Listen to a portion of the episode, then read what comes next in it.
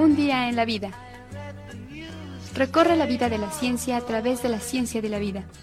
Todos los martes a las 4 de la tarde en Radio Universidad. Un vistazo al mundo a través de la ciencia.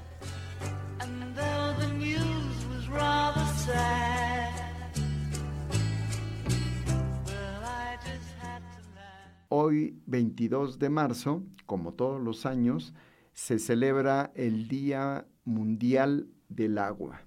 Eh, hay unos datos que me gustaría comentarles, problemáticas que hay en México y algunas particularmente se podrían centrar en estados que van desde nuestra franja, Querétaro, eh, Guanajuato, Aguascalientes, Zacatecas, para arriba, porque estamos en la franja casi el límite en el que eh, hay estados áridos con climas áridos y hacia abajo pues se empieza a ver un poquito más de vegetación. Prácticamente Querétaro está como, como partido y estamos casi, casi en el límite. Pero bueno, eh, esto es una información que salió en un periódico, eh, corresponde a, cifras del año pasado, pero bien podría estar eh, manteniéndose en este año porque básicamente no se ha hecho gran cosa a nivel mundial. A nivel mundial seguimos teniendo el problema del agua, el problema del cambio climático y muchas otras cosas. Primero, eh, hay varios problemas. Primero es la falta de, de acceso. Entre 12.5 y 15 millones de habitantes no tienen acceso a agua potable en México. Eh, me estoy refiriendo a una nota que salió en CNN en, español y este es uno de los datos que se tienen registrados, la falta de acceso. Y esto es una de las desgracias en salud, por ejemplo, cuando estamos hablando de que algunas parasitosis, algunas enfermedades dadas por parásitos, sean bacterias, sean gusanos o algún otro elemento, eh, se podrían mm, no curar a lo mejor, sino disminuir eh, fuertemente si se lavaran las manos las personas eh, antes de comer, por ejemplo.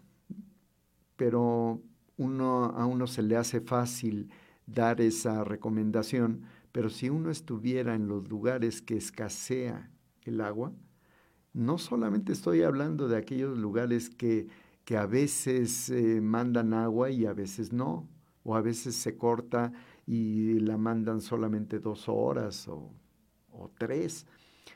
Estoy hablando de lugares donde no hay agua, donde no llega el agua no es escasez, no es falta de suministro en algunos días, es, no, no, no tienen acceso, así es que tienen que mm, buscar agua de donde sea, pues hacer un pozo y ese pozo pues, a lo mejor no tiene suficiente agua, qué sé yo. Ese es un problema grave en México. Eh, ¿Cómo se usa el agua? Eh, según dice esta publicación, el uso principal es en actividades agrícolas. Y si uno pensara, bueno, pues a lo mejor eh, se utiliza eh, para la alimentación, la alimentación de todo un pueblo, bueno, uno diría, pues hay cierta congruencia. Pero el problema de las actividades agrícolas habrá que desmenuzarla. No viene el dato aquí, pero habrá que saber qué tipo de actividades agrícolas, ¿no? No solamente son para alimentación humana, sino alimentación del ganado o eh, para algún tipo de, de, plantación que no necesariamente es para la nutrición o para la salud humana, en fin. Hay mucho gasto entonces para actividades agrícolas.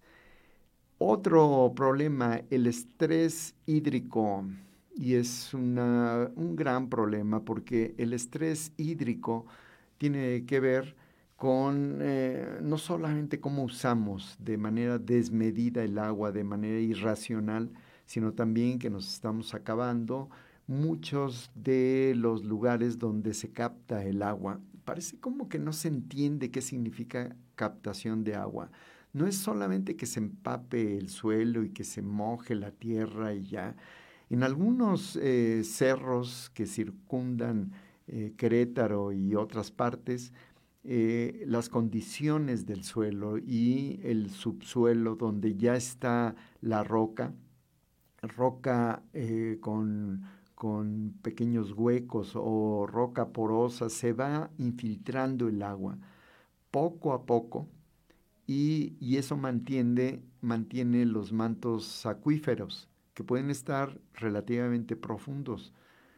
Pero hay cerros, hay lugares donde no hay una correcta infiltración, pero aún así son importantes mantenerlos porque eh, evitan que se escurra el agua, evita em, una, una, pérdida del suelo, eh, permite que haya una cobertura de, plantas y por lo tanto que haya el crecimiento de otras y demás, una sucesión que pudiéramos esperar en algún lugar. Pero no, simplemente llegan y como parece como que no, no sirve de mucho, no hay demasiada vegetación y arrasan con todo y a veces ni siquiera utilizan nada de lo que arrasan. y la otra es que la gran cantidad de personas que se invita a llegar a un estado que mm, está alentando la industria, está alentando la construcción de casas, está alentando la pérdida de cobertura vegetal y demás. Bueno, todo eso se transforma en el estrés hídrico. Escasez de agua. Bueno, pues ya lo están viendo aquí en nuestro estado se está planeando una gran, gran infraestructura del acueducto 3 para jalar agua de lugares muy lejanos en donde también escasea el agua. ¿Cómo le van a hacer? O sea, pues, los, eh, los que deciden estas políticas nos preguntan, bueno, ¿y qué quieres que haga? Pues, ni modo de dejar sin agua a los habitantes. Mm, sí, por supuesto que hay que hacer algo, pero también para planear y la planeación involucra que las personas que estamos aquí ya son demasiadas como para estar jalando agua de otros lugares. Y si a pesar de eso, que lo saben, lo saben muy bien, se está jalando la industria aquí, allá y acullá, y se presume que va a haber un crecimiento, no saben para dónde, Huimilpan, eh, Corregidora, y se está expandiendo y demás. ¿Y el agua? ¿Y el agua dónde la van a tener? ¿Y dónde vamos a captar? Bueno, es una gran falta de planeación. Sobre explotación de acuíferos, bueno, no solamente no se recargan, sino hay una sobreexplotación. Ustedes se pueden dar cuenta de esa sobreexplotación. Si, como siempre, pasan por 5 de febrero y sienten un pequeño bajón en uno de los, de los sitios casi un poquito antes de llegar a Bernardo Quintana desde el sur hacia el norte. Y van a encontrar unas fallas y esas fallas se van acrecentando, se van haciendo más evidentes, en parte por un asunto geológico, pero también en parte por la gran cantidad de agua que se extrae de mantos acuíferos.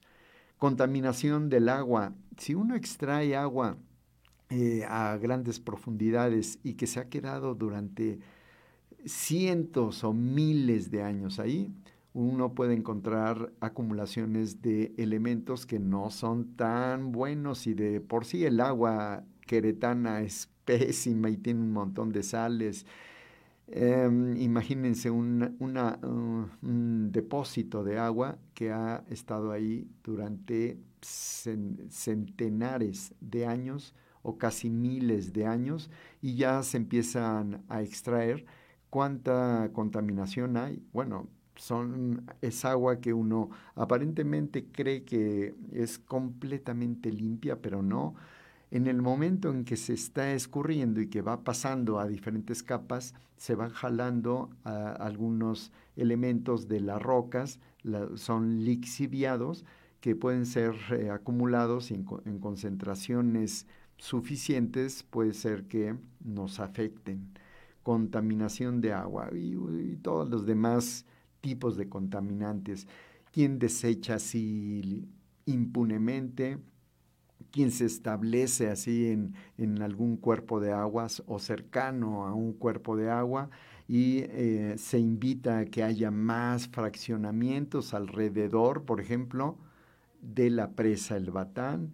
¿Y dónde van a parar eh, las aguas residuales? Muchos dicen es que tenemos tratadoras de agua, pero uno va, uno visita esa parte y se ve claramente que o no tienen o si tienen son demasiado deficientes esas tratadoras de agua y se nota, se nota ahí la gran contaminación. Eh, en todos lados sí, sí hay, pero ¿por qué mantenerlo siempre ahí al conocimiento de las autoridades y sin que básicamente hagan algo? Bueno, son problemas eh, que tienen que ver con el estrés hídrico. No solamente tenemos poca agua, sino también desperdiciamos mucha agua. ¿Y eh, cómo se ve el panorama para el 2050? Aterrador, aterrador. si en este momento tenemos problemas, se encuentra de manera aterradora eh, para el 2050. El incremento de la temperatura eh, y falta de agua. ¿Qué nos espera para el 2050. ¿Y qué estamos haciendo? Básicamente nada.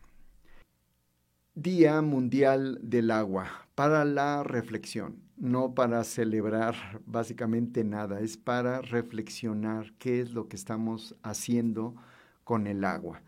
¿Y qué es lo que vamos a hacer? No solamente en el agua, es toda la planeación que deberíamos de tener para contemplar un asunto que está asociado con el agua.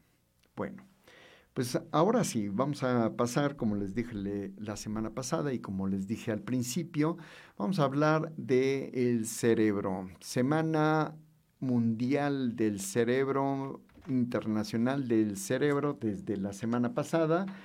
Y ahora pues vamos a tener que eh, platicar sobre asuntos que tienen depresión, ansiedad, eh, el amor, a lo mejor nos alcanza el tiempo.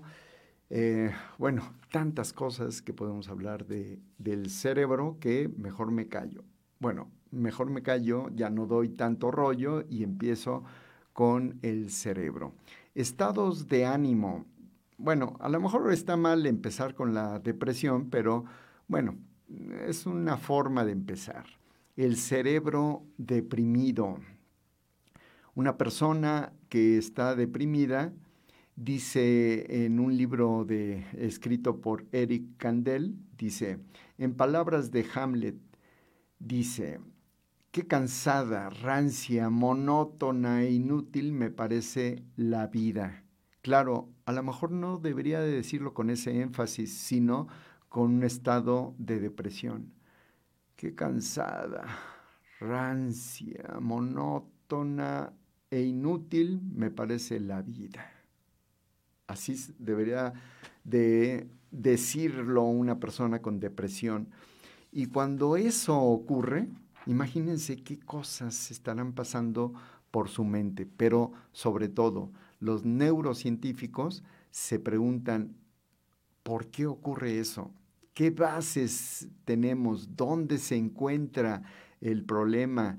qué elementos em, están participando para que se genere un asunto que a lo mejor varias personas lo han sufrido en su vida, pero cuando esto ocurre muy seguido o casi diario o diario, imagínense ustedes eh, cómo poder lidiar con un problema así. Qué cansada, rancia, monótona e inútil me parece la vida, según letras, eh, párrafos de Hamlet. Em, bueno, em, el problema entonces es que se caracteriza la depresión por un, eh, un estado de ánimo que le llamamos disfórico. No nos parece que es agradable la vida, ¿sí? Y prácticamente eso ocurre desde que se levantan hasta que se duermen. Eh, el problema también es una anedonia. No hay satisfacción, es decir, una cosa es que a lo mejor esté mal y de malas y aburrido, pero si nos acercan cosas bonitas, por ejemplo, vamos al cine, vamos a salir con cuates, se acerca la familia, vamos a comer algo rico, vamos a, no sé, algo que siempre nos da gusto hacer. Bueno, cuando lo acercan a una persona con depresión y sigue diciendo que mm, pues le da igual, no le da ningún placer, vuelve a decirnos lo mismo que Hamlet, eh, sospechamos fuertemente que tiene depresión. Pero también hay otras cosas que un médico debe de estar preguntando. Eh, ¿cómo, ¿Cómo va el sueño? Si las personas se levantan con frecuencia, en la madrugada están despiertos, pero están cansados. No es que estén despiertos porque ya quieren levantarse y hacer algo, ¿no? Sino que simplemente se quedan ahí viendo al techo, por ejemplo pierden el apetito, no de repente, porque ese es otro problema, sino poco a poco y de repente, pues, si no comen, pues adelgazan y de repente, eh, pues todo lo que tiene que ver con la falta de energía, el impulso sexual desaparece. Y hay dos preguntas que son muy básicas cuando hacen diagnósticos. ¿Usted tiene apetito sexual? Y claro, los, ustedes pensarán, no se le hace esa pregunta a los niños. Sí, claro, se le hace pregunta a los jóvenes, a los maduros y a los ancianos. A los niños no se les hace esa pregunta, pero también la depresión en niños, afortunadamente, no es muy frecuente.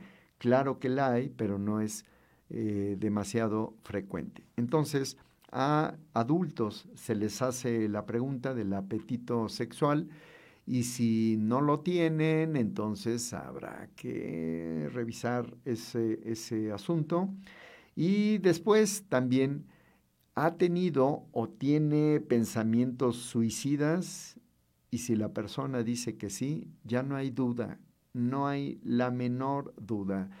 El médico, que es un psiquiatra, con especialidad en psiquiatría, pues eh, ya, ya definitivamente, bajo los estándares de la medicina psiquiátrica, lo cataloga como una persona con altas probabilidades de sufrir ansiedad, eh, perdón, depresión.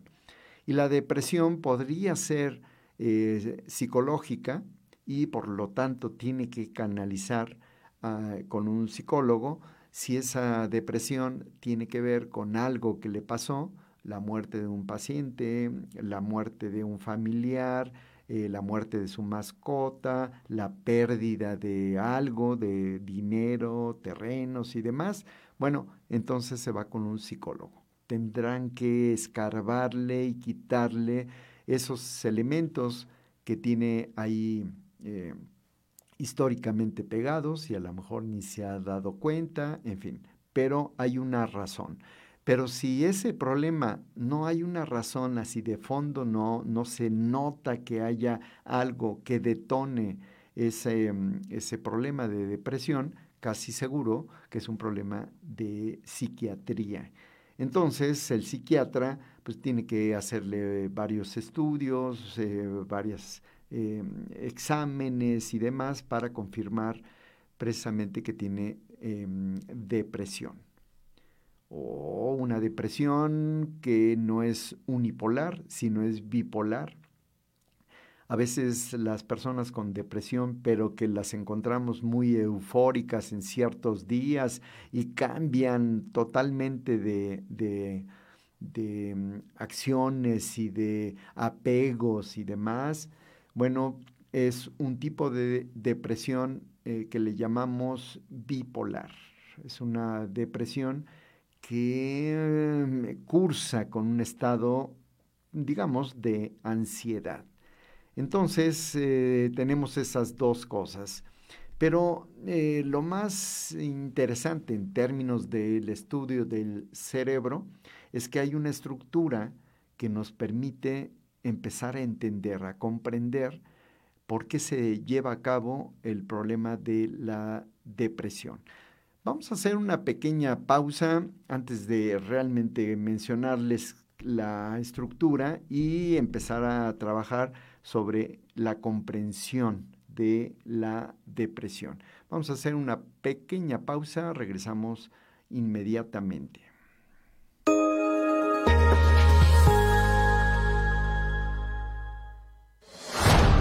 XHUAQ 89.5 FM.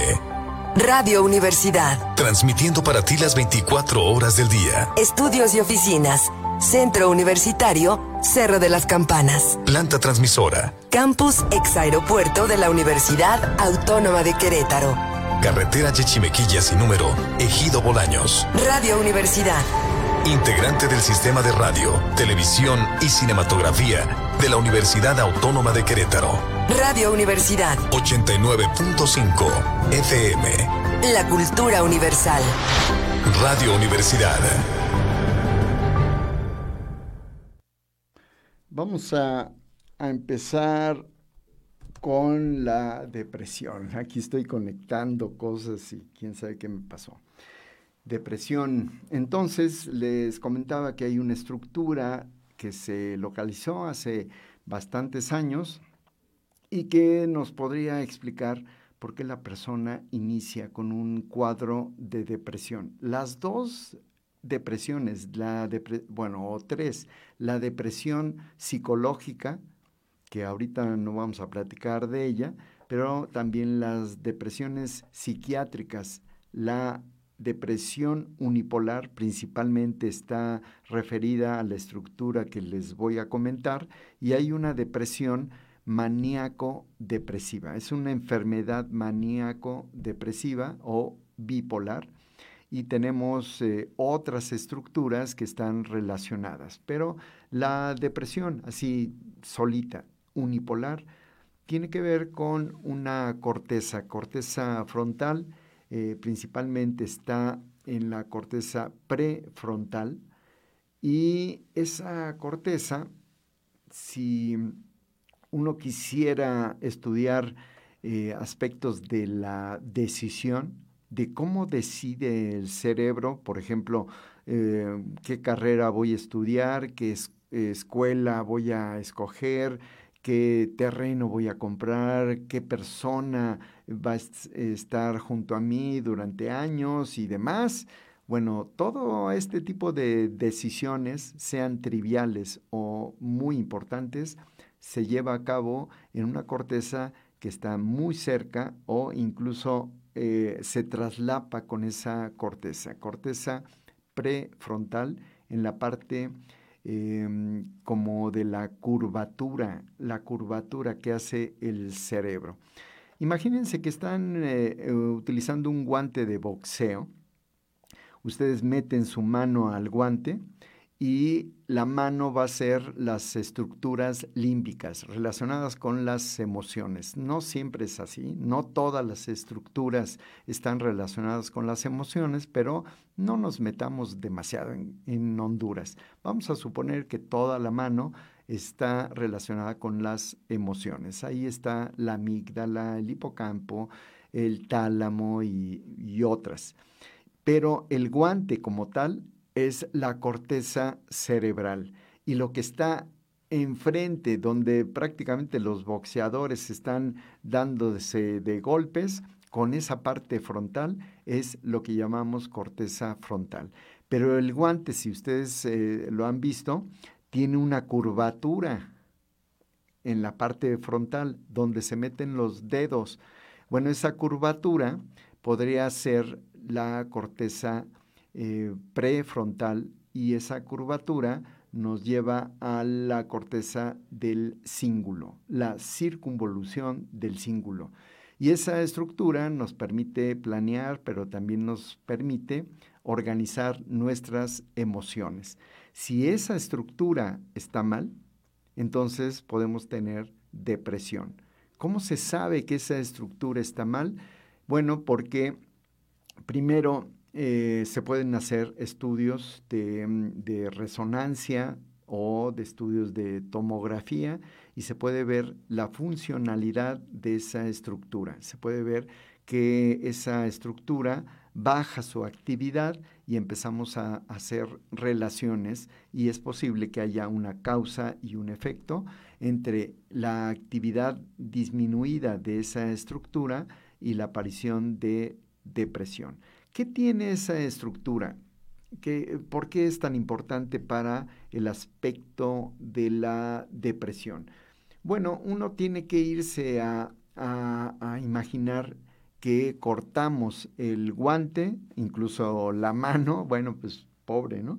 Pero una vez teniendo un corte que va desde la parte frontal hacia atrás, ese es un corte sagital. Estamos viendo al cerebro desde una, como si estuviéramos viendo de lado al cerebro. Entonces tenemos una parte cortical y abajito tenemos una parte em, que le llamamos subcortical, donde está realmente nuestra mano. Y donde estaría nuestro pulgar ahí se encuentra, en la punta de ese pulgar se encontraría una estructura llamada amígdala. Y la amígdala está relacionada con muchas emociones, agresión, amor, eh, sexo, em, eh, alegría, depresión y demás. El dedo sería el hipocampo, pero ahorita no vamos a comentar ese tipo de estructuras. La amígdala entonces genera emociones, y que son controladas por la corteza prefrontal. Esa estructura que yo les comenté tiene una vía de acceso a controlar la amígdala, pero también la amígdala controla a esa estructura para que haya un balance entre razonamiento y emociones. ¿Qué pasa cuando la estructura no recibe suficiente información, no recibe suficiente bueno, le vamos a llamar alimentación, porque los neurotransmisores, esos mensajeros que sirven para comunicar neuronas, también intervienen en el proceso de mantener sanas a las neuronas. Entonces, eh, si hay una baja de ese neurotransmisor, que en este caso sería eh, la serotonina, la serotonina que se libera del el núcleo del RAFE. Imagínense que estoy agarrando la muñeca de mi mano. Eh, en la muñeca se encuentra el núcleo del RAFE. Va hacia adelante, hacia la zona de los dedos, pasa por la amígdala, activa a la amígdala, pero se sigue también a la zona de los dedos y se va un poquito más allá y llega a la corteza, donde está el guante, y en ese momento eh, activa a las estructuras em, de la corteza frontal. Si ese neurotransmisor falla, no hay suficiente neurotransmisor, entonces fallan un montón de estructuras y la corteza es una de las principales y en ese momento empieza la depresión se dan cuenta que los estudios del cerebro, mientras más profundos vayan, empezamos a comprender más. Quizás se vuelvan un poquito más complejos.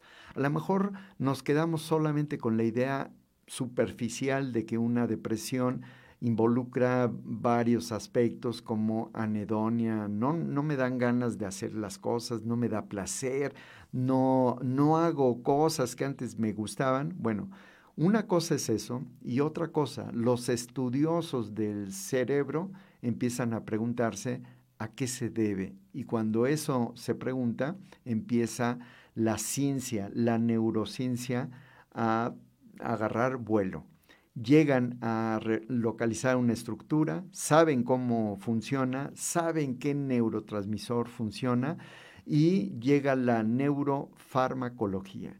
Saben cómo elevar los niveles de, esa, de ese neurotransmisor cuando falla, cuando no, no hay suficiente, o cuando hay demasiado, pues también cómo bloquear la actividad de ese neurotransmisor para bajar un poquito los estados de ánimo. En este caso, lo que hace falta es la serotonina. La serotonina, igual también la noradrenalina, pero principalmente esta primera, serotonina, hay eh, prácticamente toda la, activación hacia la corteza. Prácticamente todo el guante se ve invadido por ese neurotransmisor y podemos estar planeando adecuadamente, podemos eh, estar calculando adecuadamente, podemos saber que nosotros somos importantes, poder sentir, ver y demás siempre y cuando em, serotonina esté funcionando. Pero si no, entonces empiezan los problemas. Y si no funciona el neurotransmisor y no funciona la corteza prefrontal, empieza a haber un desequilibrio con los sistemas emocionales. ¿Qué es lo que podemos hacer? Bueno, los, eh, los neurocientíficos siguen profundizando en el estudio y llegan a las neuronas. Ya no les basta con saber qué estructura es y qué neurotransmisor maneja, sino se van a las neuronas para saber por qué, por qué ocurre eso. Y puede ocurrir por miles de factores. Por ejemplo, la enzima que sintetiza o que fabrica al neurotransmisor puede ser que esté fallando, que genéticamente no haya una falla, que haya una pequeña mutación, que hubo una activación de un gen que no nos convenía mm, eh, y amuela las enzima de síntesis. Pero también puede ser que se active mucho la enzima que corta el neurotransmisor, así es que puede haber una suficiente carga de neurotransmisor, pero si hay una enzima que está corte y corte y corte, entonces tenemos poquito neurotransmisor. Pero así, así como les estoy contando, puede haber siete, ocho, nueve factores que intervienen en que una neurona se comunique correctamente con otra. Si no existe esa posibilidad, entonces viene la farmacología. Y la farmacología puede ser que activen una enzima, inhiban otra, bloqueen un neurotransmisor, activen otra y demás. Total que podemos eh, tener a una comunicación relativamente sana. Y entonces los psiquiatras sacan de la depresión al paciente y ahora sí lo debe de atender un, un psicólogo para que pueda ir acompañando la medicación, pero también las terapias psicológicas. Así es esta depresión y vamos a leer, dice Claudio Herrera, qué buen eh, ah, claro. Este, Claudio Herrera, te mando un abrazo y pues qué ganas dan de hacer un, un programa donde haya solamente el boogie googie. Gracila García felicita el programa por la infraestructura del, ah, dice, te felicita por la infraestructura del agua y que ojalá que hablen más de eso para evitar que haya más fraccionamientos. Eh, y la otra cosa es, bueno, que haya fraccionamientos, pero con una nueva planeación, con una nueva restricción, porque no podemos planear y después decir, ups, nos faltó planear lo del agua. No, se debe de eh, cambiar todo. Nuestra forma de pensar debe de invertirse. Primero, primero estudiamos el ambiente y las potencialidades y los efectos que puede causar cualquiera de nuestras obras y después decimos hasta dónde puede construirse qué sí y qué no se puede hacer, pero no al revés. Y generalmente se piensa al revés. Claro, los factores económicos em, pues son bastante pesados, ¿no? Y entonces muchos eh, tomadores de decisiones, ah, como diré, pues eh, sucumben ante ese poder. Pero ojalá que podamos unirnos todos y hagamos un grito casi desesperado. En estos días son importantes para la reflexión y decir, inviertan la manera como se planea. Planeemos primero cuánto, cuánto tiene de capacidad de carga un ambiente y después veamos qué tanto podemos hacer. Planeemos a futuro, restringidamente quizá hasta 2030, pero nos vayamos a 2050 para ver lo desastroso que va a ser si de por sí ahora es desastroso, imagínense 2050. Bueno, ahora nos toca decir lo contrario, es decir, hablamos de depresión y ahora vamos a hablar de ansiedad. Em, estamos hablando del cerebro porque es Semana Internacional del Cerebro, ya les comenté, algunos empezaron la semana pasada, otros esta y los siguientes la, la otra semana. Yo voy a hablar, la, ya hablé la semana pasada, esta semana y la que sigue. Bueno, ansiedad. En el caso de la ansiedad tenemos un problema eh, digamos, de la misma estructura, pero es secundaria a un problema de otras estructuras. Yo les comentaba con la analogía del guante, eh, tenemos al guante como corteza cerebral y adentro nuestra mano se encuentra estructuras subcorticales. Les llamamos estructuras diencefálicas, eh, sistema límbico en algunos casos, en fin, tiene muchos nombres, pero yo me voy a enfocar a una estructura que le llaman el caudado. Y principalmente la parte frontal del caudado. Y para que se imaginen un poquito, serían los dedos. Esos dedos que casi tocan eh, por dentro al, al guante. Y yo les dije que el guante es la corteza Así es que por dentro ese caudado, esa parte frontal del caudado está tocando a esa parte que yo les comenté que tiene un problema en la depresión. Y tenemos entonces ese contacto, eh, esa estructura tiene que ver con los estados primero de depresión bipolar, pero también los estados de ansiedad. Y los estados de ansiedad, igual que en la depresión, tenemos dos condiciones. Se llaman lo, igual, eh, la ansiedad puede ser psicológica, que ahorita no voy a hablar, pero tienen un, eh, un porqué. Estoy ansioso porque tengo exámenes, estoy ansioso porque estoy esperando a alguien, estoy ansioso porque me van a, reportar por X, eh, lo que sea, ¿no? Lo que sea que nos genere ansiedad. Pero en la ansiedad psiquiátrica no tenemos eh, realmente un detonador. Sí podemos tener eh, algo que nos impulse a, tener una crisis de ansiedad que ya de por sí tenemos, ¿no? La incrementa. Pero a veces las personas con ansiedad psiquiátrica pueden ir caminando tranquilamente por, eh, por la calle y de repente aparece así de repente un problema de ansiedad. Pero dejen eso, nada más que fuera eh, sudoración, falta de respiración, eh, un problema de, taquicardia, como si estuviéramos, eh, si hubiéramos corrido o si nos hubiera espantado un perro. Pero no, a veces las crisis de ansiedad se van más allá y empezamos a tener problemas de, de terror, y el terror puede estar asociado con cosas bastante horrorosas. En términos conductuales podría uno pensar que casi casi la persona está teniendo una crisis porque se está muriendo.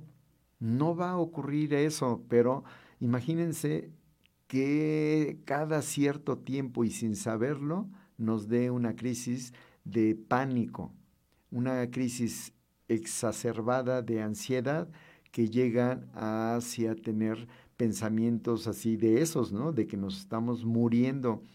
¿Y qué va a pasar cuando nos estemos muriendo? Pues va a haber una crisis de ansiedad así exacerbada.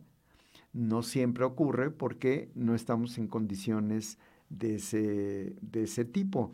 No se espanten, no todas las muertes son así, ¿no? Pero imagínense que uno está bien y de repente sienta que se, se va a morir, ha de ser espantoso. Ahora imagínense que no estamos eh, reaccionando ante algo que podemos evitar.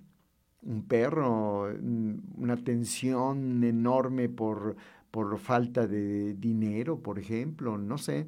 No, se trata de que algo sale básicamente de la nada.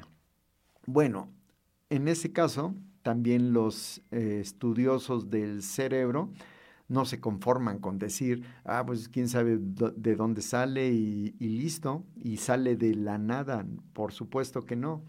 Se ponen a estudiar y hace décadas que se sabe que es esa parte que yo les estoy comentando. Imagínense entonces la mano metida en el guante y justo donde se tocan los dedos con el guante sería esa parte de eh, la cabeza del caudado. Ahí podría ser eh, causante de esa obsesión, de esa ansiedad. Para no dejarles así un mal sabor de boca, les voy a contar ya al final una historia que tiene que ver con el amor. La ansiedad, la obsesión podría estar relacionada con el amor.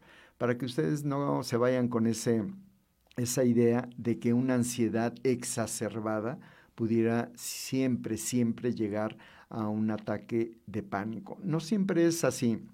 Eh, para aquellos que tienen el problema, bueno, hay ciertas soluciones y lo que hacen los psiquiatras es volver a hacer una valoración, eh, em, desechar que es, sea un asunto que tiene que ver con la depresión, es decir, los estados obsesivo-compulsivo, los estados eh, em, de depresión y ansiedad, los estados bipolares y demás, y se quedan solamente con la ansiedad se cataloga porque cada uno tiene una farmacología diferente.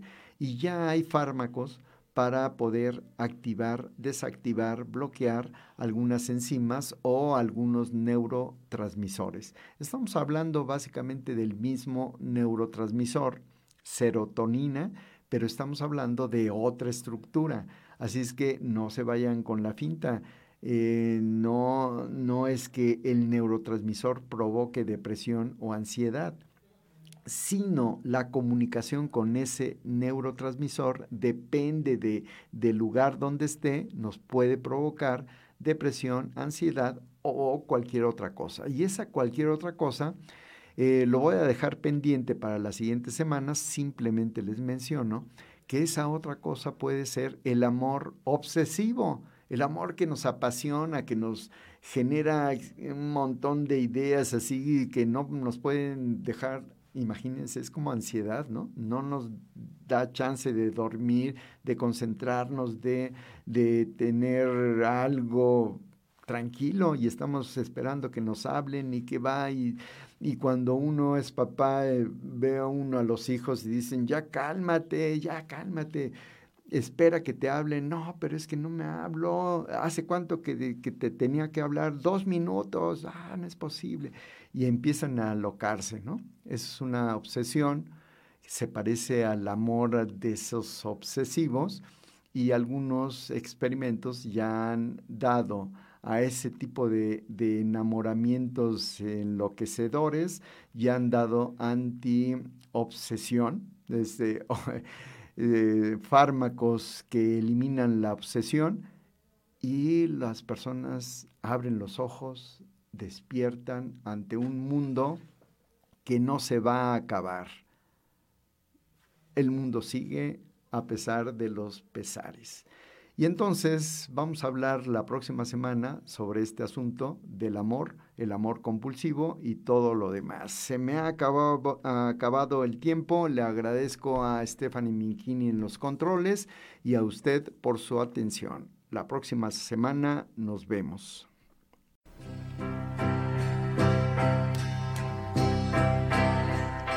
Un día en la vida Recorre la vida de la ciencia a través de la ciencia de la vida. Todos los martes a las 4 de la tarde en Radio Universidad. Un vistazo al mundo a través de la ciencia.